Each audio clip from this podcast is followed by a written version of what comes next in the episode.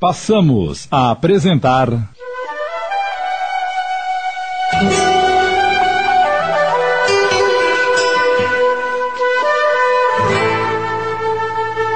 A Mansão da Pedra Torta. Uma minissérie de Júlio Carrara.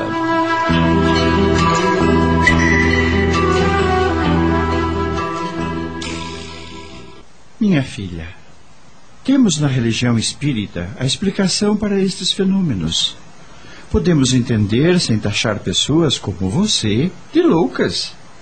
Mas tudo tem explicações. Saímos do corpo como entramos, sem levar nada de material. Ao termos o corpo morto, ainda usamos outro envoltório que se chama perispírito, que é ainda uma matéria, só que mais sutil, idêntica ao corpo físico, que se teve anteriormente. Por isso, muitas pessoas se desencarnam e não têm conhecimento. Podem achar que ainda estão encarnadas.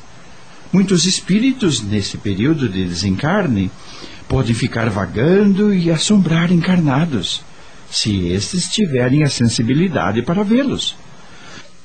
Voltando a reencarnar, podem algumas pessoas ter lembranças de suas existências passadas. O senhor acha que sou uma reencarnante?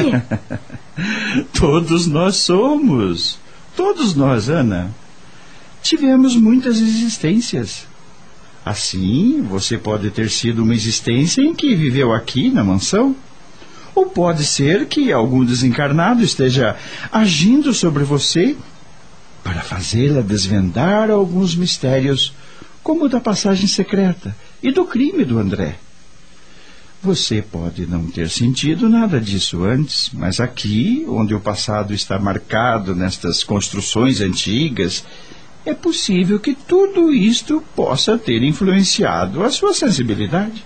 Obrigada, doutor. Não fique nervosa. Estarei aqui na mansão por uns tempos para cuidar de Cirilo. Teremos tempo para conversar.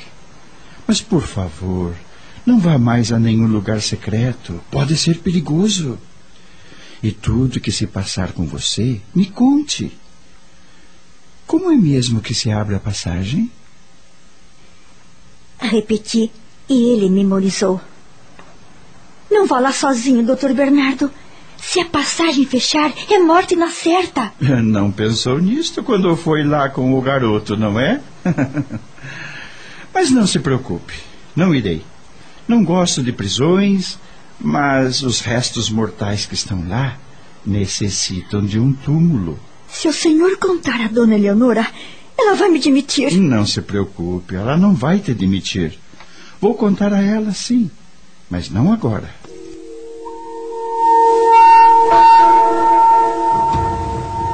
Desci para o jardim. Olhei os canteiros. As flores me davam uma sensação de tranquilidade. Será que todos estão reencarnados? Eu serei a Vitória? Rodolfo o André? Michel o Luiz? Eliane seria a esposa traída e assassinada? A voz que escutei seria de Alice, a mãe de André? Dr. Bernardo estaria certo nas suas teorias? O que ouvi dele tinha coerência. Enquanto pensava, fui andando. Senti vontade de ver Rodolfo. Entrei no estábulo e o vi preparando comida para os animais. Bom dia, Rodolfo. Como está? Estou bem, obrigado. E o Cirilo, melhorou? Por que não vai visitá-lo? Visitá-lo? Sim. É, vou fazer isto. Mas o que você faz aqui de novo? Estava andando e passei para te ver. É, você não me interessa, Ana. Não precisa ser tão grosseiro. Você ama Eliane? Não, não amo. Gosto dela como de todos aqui. Sinto necessidade de protegê-la, de fazê-la feliz. Quero que ela se case com seu namorado e que ninguém atrapalhe sua felicidade. Gosto muito de Michel, como se fosse meu filho. Daria minha vida por ele. Você me assusta, Ana. É da cidade grande e deve estar brincando comigo.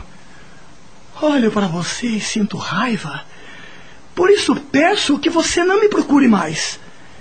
Eu estava contente com o meu trabalho Aí veio você me perturbar. Logo vai embora e. Se você me quiser, fico. Eu. Não fale besteira. Como ficaria? Morando na minha casinha? Dando aulas na vila? Vamos viver como a bela e a fera. Por favor, Ana, não brinque comigo. Eu gosto de você. Não me importo de você ser assim e. Eu não te quero, entendeu? Não te quero. Às vezes tenho a sensação de que você é culpada de tudo. E se fosse? Você me perdoaria? Você nem estava aqui quando tudo aconteceu. Não acha que tudo isto deve ser consequência do passado? Dos nossos erros? Esteve conversando com o Dr. Bernardo. Ah, bobagem. Não acredito no que ele diz. Sempre fui sozinho, enjeitado, defeitoso e feio. Fico pensando, se Dona Eleonora vender isto aqui, não terei nem para onde ir. Quem vai me dar emprego? Só se for num circo. Num circo? Sim. Seria interessante assustar as pessoas. Eu sou um monstro. Não sou? Não fale assim. Me beija.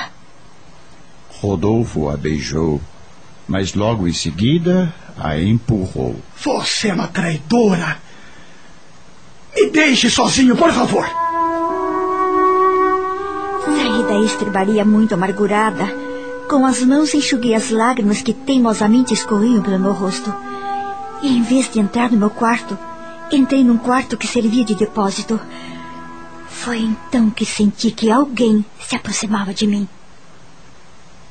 Ana, outrora Vitória, eu te odeio. Se os outros te perdoarem, quero que saiba que eu não te perdoo. Estava te esperando esse tempo todo para lhe dizer isso.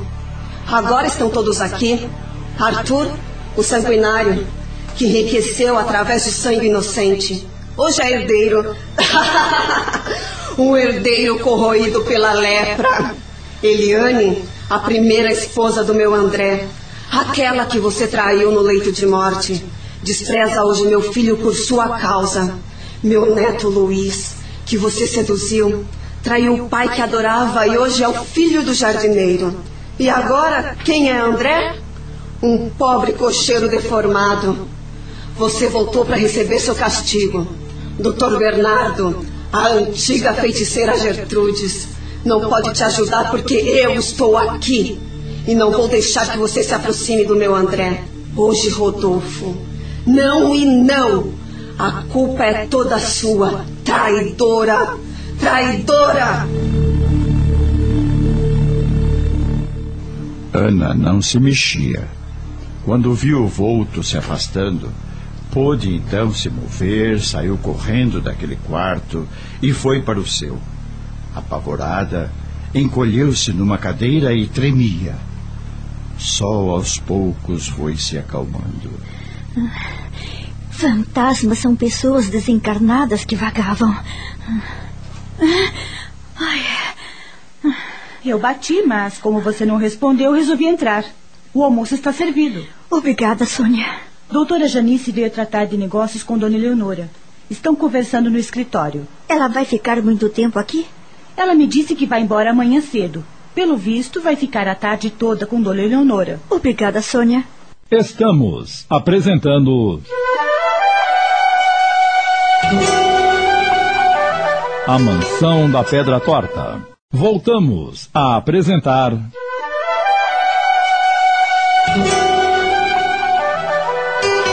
A Mansão da Pedra Torta.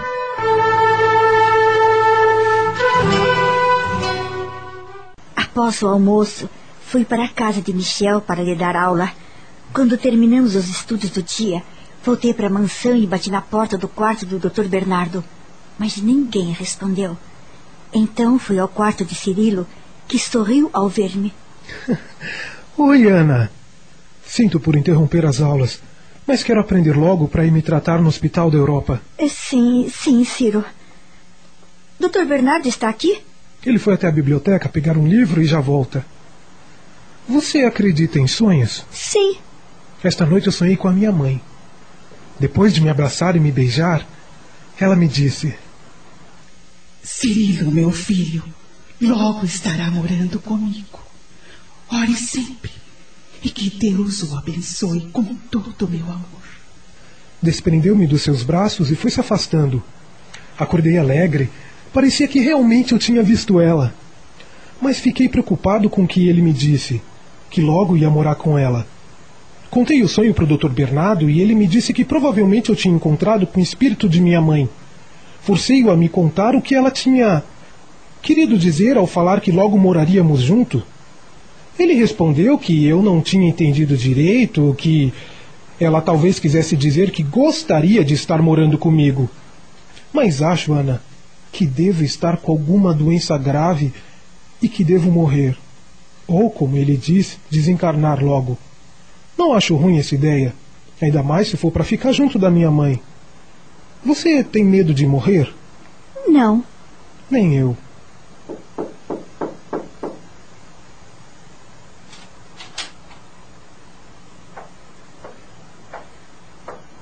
Espero que não estejam planejando novas extravagâncias.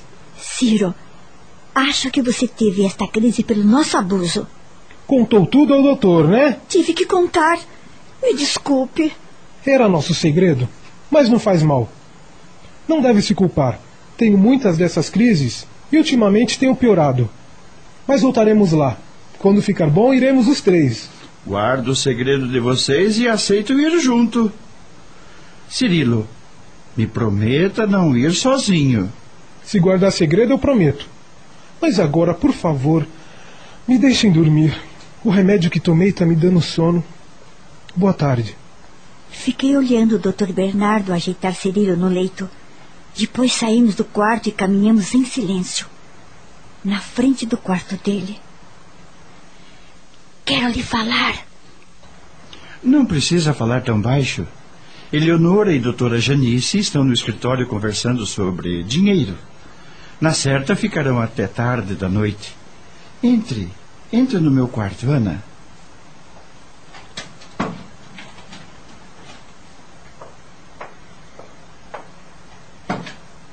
Doutor Bernardo, hoje eu vi a mãe do André, a Alice. Acalme-se, Ana.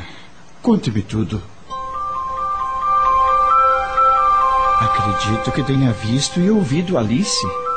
As visões que teve, desde que chegou aqui, podem ter sido por psicometria. O que é isso?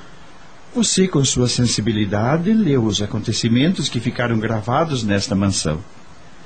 Peço para não ir mais em lugar qualquer diferente nesta casa.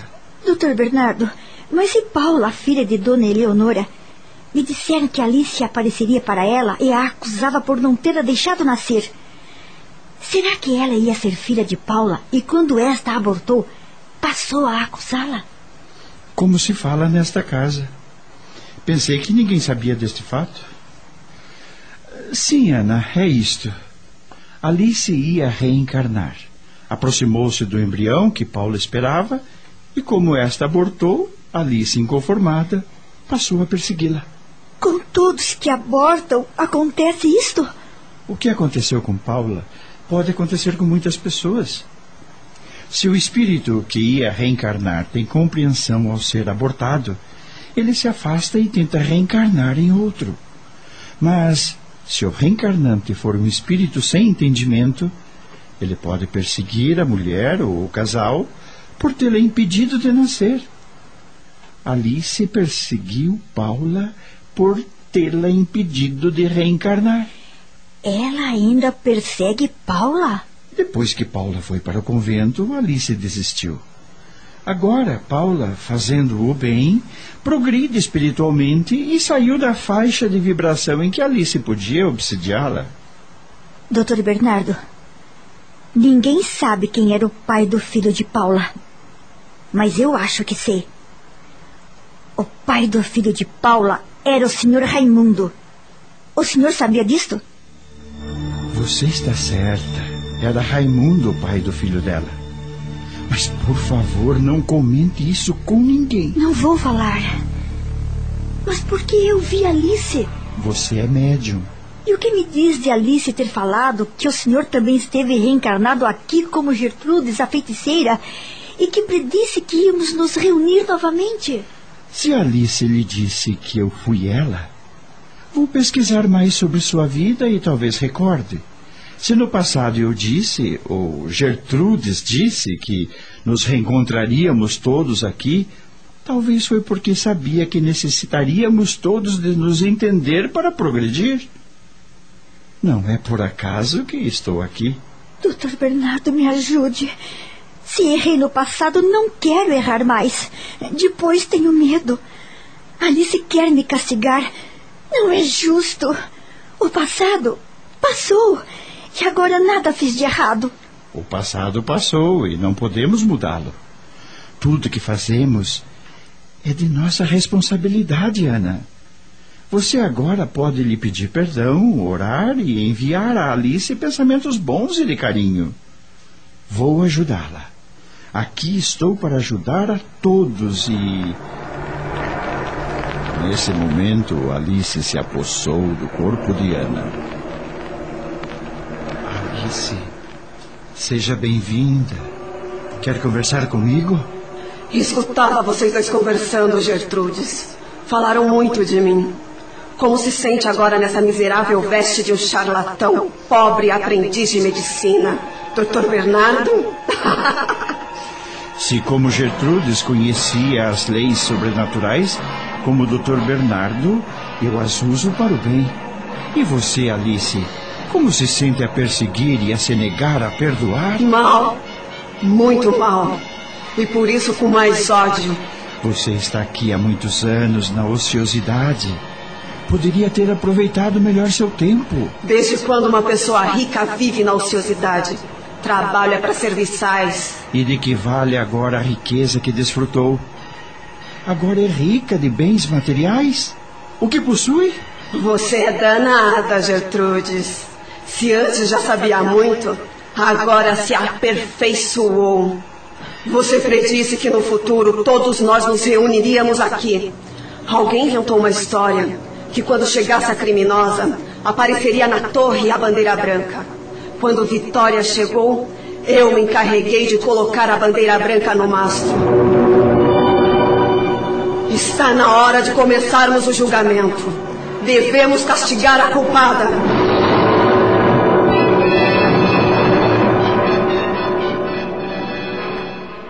Acabamos de apresentar.